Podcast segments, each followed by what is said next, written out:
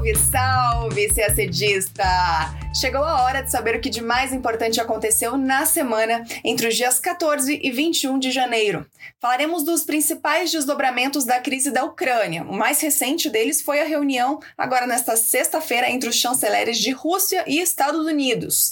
E falaremos de China também. O país anunciou a celebração de um acordo estratégico com o Irã e também publicou os dados demográficos de 2021 que apresentam queda na taxa de natalidade pelo quinto ano consecutivo.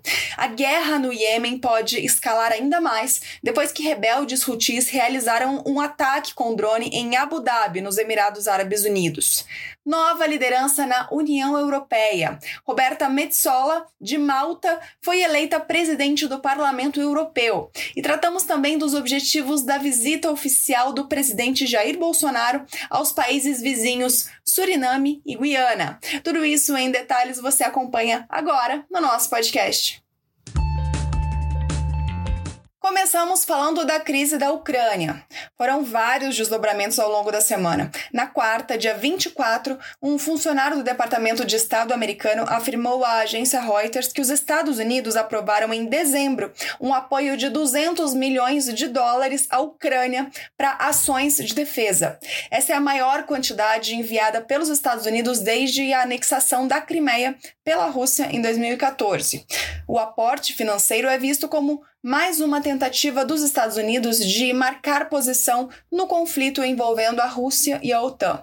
O governo em Moscou teme que a aliança militar ocidental avance para ainda mais perto de suas fronteiras caso a Ucrânia venha a se juntar à OTAN. Hoje, a aliança já abriga os estados bálticos, que são Lituânia, Estônia e Letônia, entre outros países que foram alinhados já à União Soviética.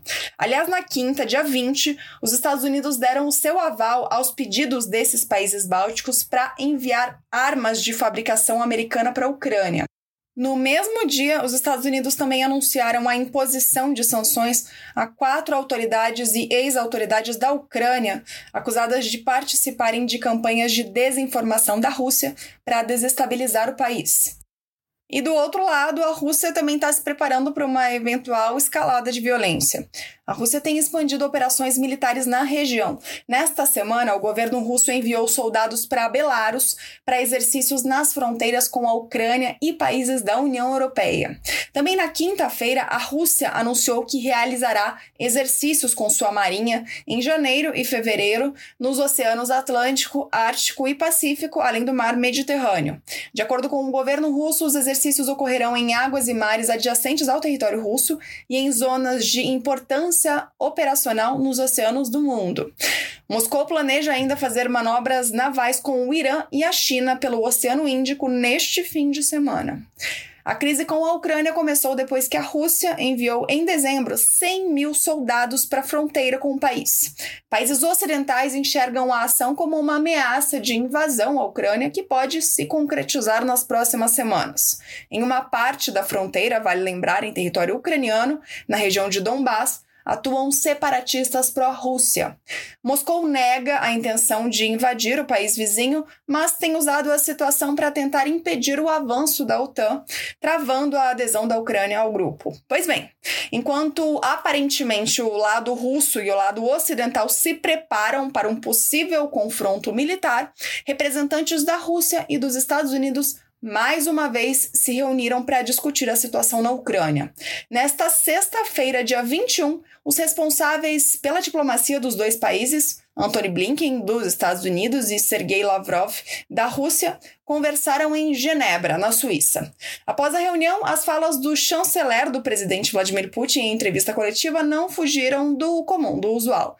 Ele atacou a OTAN, negou as acusações de que a Rússia invadirá a Ucrânia e disse que o encontro desta sexta não foi o fim das negociações. Lavrov também afirmou que Blinken prometeu enviar respostas formais às demandas russas. Quais são elas? 1. Um, a garantia de que antigas repúblicas soviéticas como Ucrânia, Geórgia ou Moldova não integrarão a OTAN. E 2. A retirada de tropas da OTAN de países ex-comunistas.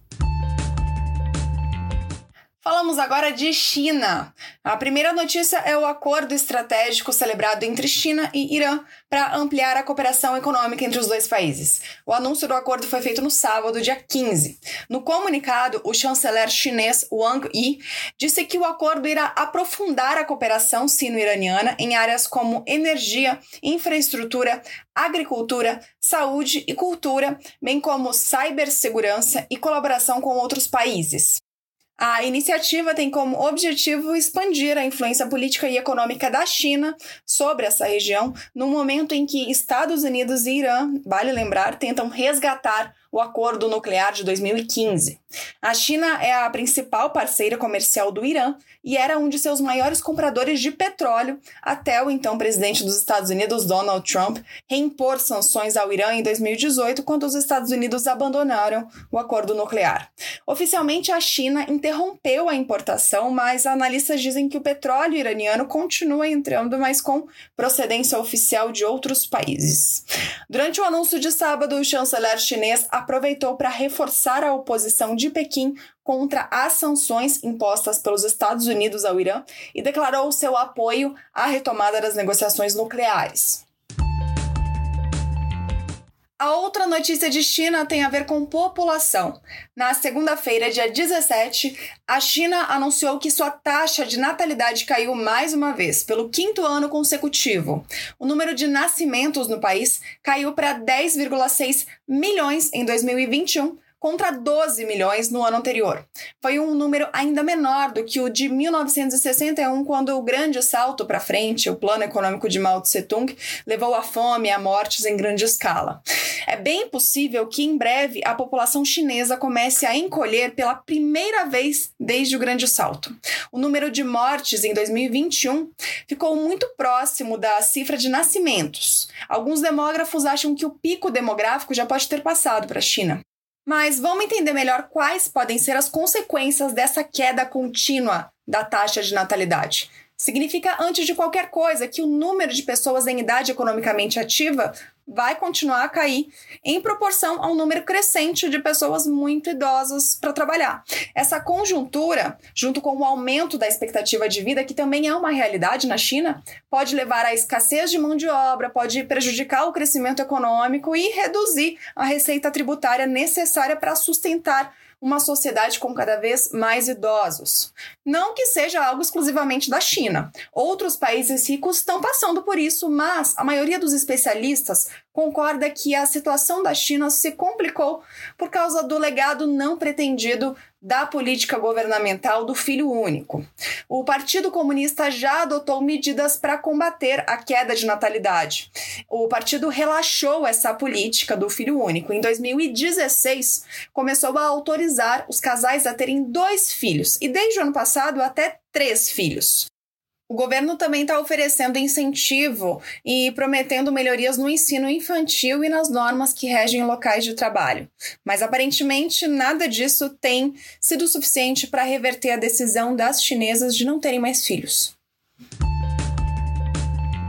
Falamos agora da guerra no Iêmen, no Golfo Pérsico. Na segunda-feira, dia 17, um ataque com drone provocou um incêndio e a explosão de três caminhões-tanque perto do aeroporto da capital dos Emirados Árabes Unidos, Abu Dhabi. Três pessoas morreram. O ataque foi reivindicado pelo grupo separatista Houthi, do Iêmen. Os insurgentes disseram que a ação desta segunda-feira foi uma advertência e que outros ataques podem ser esperados caso os Emirados Árabes Unidos persistam em sua hostilidade com o Iêmen, nas palavras dos rebeldes hutis. Os Emirados Árabes Unidos apoiam a coalizão liderada pela Arábia Saudita, que está do lado oposto dos hutis na guerra do Iêmen desde 2015. O Irã, que mantém relações difíceis com os Emirados Árabes, é o único país que apoia abertamente os rebeldes hutis, mas nega a acusação de fornecimento de armas ao grupo. A guerra do Iêmen é vista como uma batalha por procuração entre a Arábia Saudita, que é muçulmana sunita, e o Irã, que é xiita. O Itamaraty publicou nota afirmando que o governo brasileiro condena veementemente os ataques ocorridos na segunda-feira. A nota reiterou que o Brasil repudia quaisquer violações do direito internacional, em especial atos que ameacem a segurança de populações civis. Também no texto, o governo brasileiro insta as partes envolvidas no conflito do Iêmen a evitar ações que possam levar a uma escalada de violência. No mesmo dia dos ataques, a Arábia Saudita afirmou que a aliança liderada pelo país realizou uma contraofensiva após o atentado, com ataques aéreos em Sanaa, a capital iemenita controlada pelos Houthis. O governo Houthi afirmou que os ataques da aliança liderada pela Arábia Saudita mataram 20 pessoas. Agora falamos de União Europeia. A eurodeputada de Malta, Roberta Metsola, foi eleita presidente do Parlamento Europeu para cumprir mandato até 2024. Representante da menor nação da União Europeia, Metsola se torna a terceira mulher a liderar a instituição e a mais jovem presidente do Parlamento Europeu. Ela completou 43 anos nesta terça-feira. A nova presidente substitui o italiano Davi Sassoli, que faleceu em 11 de janeiro, semanas antes do fim do seu mandato. Metsola já ocupou o cargo de vice-presidente da Câmara como integrante do maior bloco parlamentar e do Partido Popular Europeu de direita. Ela é vista como uma líder política moderada, apesar de sua posição contra o aborto, que continua ilegal em Malta. E por último, mas não menos importante, vamos à política externa brasileira. Agora, nesta sexta, dia 21, no momento em que estamos gravando o podcast, o presidente Jair Bolsonaro está em visita oficial a Georgetown, a capital da Guiana. Na quinta, dia 20, o presidente esteve em Paramaribo, capital do Suriname, também em visita oficial. Segundo o Itamaraty, a viagem presidencial ocorre no contexto de fortalecimento das relações bilaterais em cenário de retomada do diálogo diálogo estratégico entre os governos e de perspectivas de maior desenvolvimento econômico e social no Suriname e na Guiana, impulsionado pelas descobertas recentes de petróleo e gás. Bom, na quinta, nessa visita do presidente Jair Bolsonaro a Paramaribo, ele foi recepcionado pelo presidente do Suriname, com quem realizou uma reunião bilateral. Dessa reunião saiu uma declaração conjunta dos dois líderes que está lá publicada no site do Itamaraty na íntegra. Mas a gente separou alguns destaques, entre eles a decisão de retomar consultas regulares no âmbito do mecanismo mecanismo bilateral de consulta política, que foi estabelecido pelos dois países em 2005. Na área de comércio e investimentos, as partes se comprometeram a acelerar o processo de ratificação do Acordo de Cooperação e Facilitação de Investimentos, o ACFI. Em relação à cooperação energética, levando em conta o desenvolvimento da indústria de petróleo e gás offshore no Suriname, os países afirmaram que irão analisar possibilidades de cooperação técnica e institucional em algumas áreas. A primeira é a do desenvolvimento de conteúdo local e energias renováveis, e a segunda é da oferta ao Brasil de possíveis serviços relacionados ao setor energético. A viagem ao Suriname e à Guiana foi a primeira de caráter internacional realizada pelo presidente Jair Bolsonaro em 2022. E a gente termina o nosso podcast por aqui. Uma ótima semana, bons estudos e até sexta-feira que vem.